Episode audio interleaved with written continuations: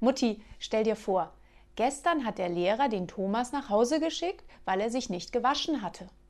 Ja, und? Hat es etwas genützt? Klar doch. Heute kamen acht Jungen und fünf Mädchen ungewaschen zur Schule.